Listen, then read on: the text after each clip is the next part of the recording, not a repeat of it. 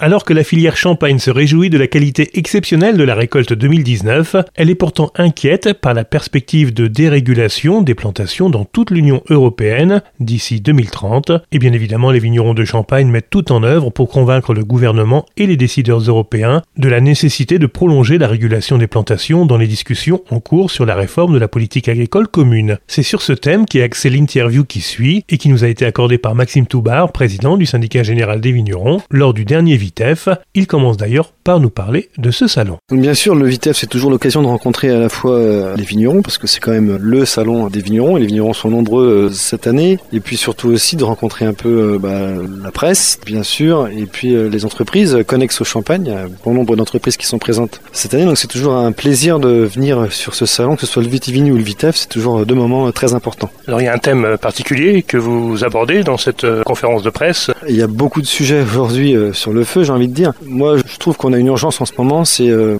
on, exprime un ras-le-bol. Euh, je pense qu'il y a un ras-le-bol ambiant aujourd'hui, euh, et la viticulture en particulier, un ras-le-bol d'une incompréhension de plus en plus importante des prises de position politiques en France, hein, en France et en Europe. On a aujourd'hui plus que jamais prouvé la bonne foi de la filière. On a plus que jamais prouvé que nos pratiques étaient vertueuses et qu'on mettait en place des choses qui allaient dans le bon sens. Malgré tout, c'est jamais assez. On va nous imposer des zones de non-traitement, donc avec interdiction formelle de traiter autour des habitations. Nous, ce qui a fait la beauté du territoire de la Champagne, mais d'autres vignobles, hein, comme euh, l'Alsace, c'est d'avoir des vignes dans les villages ou des villages dans les vignes, je sais pas comment faut dire, mais en tout cas, de voir un paysage qui a été façonné par la main de l'homme et puis qui a pu euh, à la fois concilier euh, les habitations et le vignoble. Et on voit bien qu'aujourd'hui, on fait tout pour opposer les uns aux autres. Ça, c'est un premier point. Et puis, il y a une espèce d'ambiance d'agribashing en permanence aujourd'hui, où on souhaiterait, ou du moins on, veut montrer du doigt le métier d'agriculteur en, voilà, en associant la viticulture en particulier, à toutes les dérives. Il y a une espèce de, de, de, moment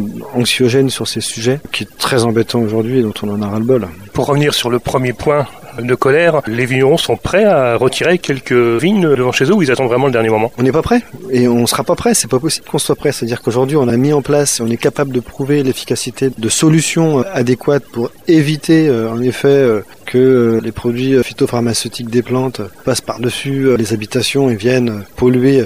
Ce qui me fait quand même un petit peu sourire, c'est de voir le comportement aujourd'hui des hommes qui utilisent au sein de leur habitation des insecticides, des produits qui sont des produits chimiques hein, au quotidien, et puis qui voient d'un sale œil à un moment donné quelques traitements en périphérie de leur habitation. Mais je vous dis, aujourd'hui, on a du matériel qui est capable de traiter la feuille au plus près et qui évite la dérive. On a mis en place aujourd'hui euh, ici et là des chartes riverains. On est prêt à pouvoir aller plus loin dans ces démarches d'encadrement, d'utilisation des produits phytosanitaires, parce qu'il faut appeler un chat un chat.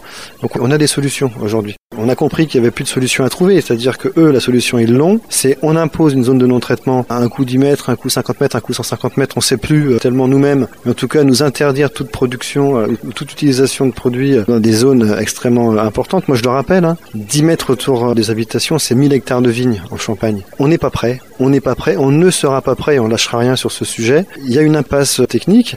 Qu'est-ce qu'on va voir? On va voir arriver des zones de friches en périphérie des habitations? Enfin, c'est inconcevable. Travaillons ensemble, n'opposons pas les gens les uns aux autres, hein, à la fois les ruraux et les urbains. On a des solutions euh, à proposer. Écoutez-nous écoutez-nous, c'est le message qu'on veut faire passer. On a l'impression qu'aujourd'hui, on n'est pas écouté, on n'est pas entendu, et malgré tout, euh, voilà, on sait nous utiliser, euh, venir nous voir quand on a besoin de nous, euh, que ce soit pour montrer l'excellence des filières, etc., où la Champagne est souvent mise en avant. Et puis là, aujourd'hui, on a, je dirais, un obstacle devant nous et on a l'impression qu'on nous enterre. Donc stop. Je crois qu'il y a un ras-le-bol aujourd'hui de la viticulture et de la Champagne en particulier. Il faut trouver un compromis ensemble. On est prêt à travailler, on est prêt à se mettre autour d'une table, mais c'est complètement inadmissible de voir le comportement de nos politiques aujourd'hui qui nous abandonnent sur ces sujets. Vous avez parlé de 2000 hectares. J'allais justement vous poser la question. Si ça devait se faire, euh, l'ère d'appellation Champagne, elle serait modifiée. Ces hectares-là perdus d'un côté seraient obligatoirement redonnés à d'autres parcelles? Moi, j'en sais rien. Et puis, je veux même pas creuser cette euh, question. Je ne sais pas ce qu'il adviendrait. Mais imaginez juste si on enlève 10 mètres autour des habitations, 10 mètres euh, d'appellation Champagne, c'est plusieurs millions d'euros, bien sûr, de manque à gagner. C'est plusieurs centaines de millions d'euros de valeur euh, brute, hein, c'est-à-dire qu'on arrache, euh, voilà, on arrache les vignes. Hein. Et pour faire quoi, quoi? Pour faire quoi? Aujourd'hui, il est absolument pas prouvé. Et c'est vraiment de bonne foi, quelques relations que ce soit entre... Vous savez, on est capable aujourd'hui d'identifier et d'isoler des solutions techniques capable de montrer qu'il n'y a aucune incidence des produits phytosanitaires sur la santé humaine. Vous savez, il y a beaucoup plus d'incidence sur les fumeurs, par exemple, sur les pratiques à risque, sur l'alimentation, sur le mode de vie des gens, que sur les produits. On a fait de gros efforts sur la nocivité des produits. Si les produits sont dangereux, arrêtons de les mettre en marché. Il faut que les institutions de santé nationale soient claires et nettes. Si on ne veut pas utiliser les produits phytosanitaires, arrêtons de les vendre, arrêtons d'autoriser les firmes à les produire. Moi, j'ai pas de souci hein, avec ça. Aujourd'hui, on nous vend des produits qui sont euh, des produits extrêmement, euh, au dire, hein, euh, l'administration, nocifs et qui nécessitent des zones de non-traitement. Eh ben, on les enlève du marché. Point. On n'a pas à mettre sur les épaules des applicateurs la responsabilité sur cette affaire-là. Il faut que l'État prenne responsabilité, arrêter d'autoriser la mise en marché de produits cancérigènes, de produits dangereux. Aujourd'hui, les solutions, elles existent. Arrêtons de mettre en marché ces produits-là, trouvons des solutions techniques pratiques et ça ira bien. Selon vous, pourquoi les politiques ne peuvent ou ne veulent pas comprendre bah, Parce qu'il y a les campagnes électorales municipales qui approchent et je pense que ça va être, euh, on ne le souhaite pas, mais en tout cas on le sent bien venir, ça va être un des sujets principaux des campagnes électorales municipales euh, qui approchent.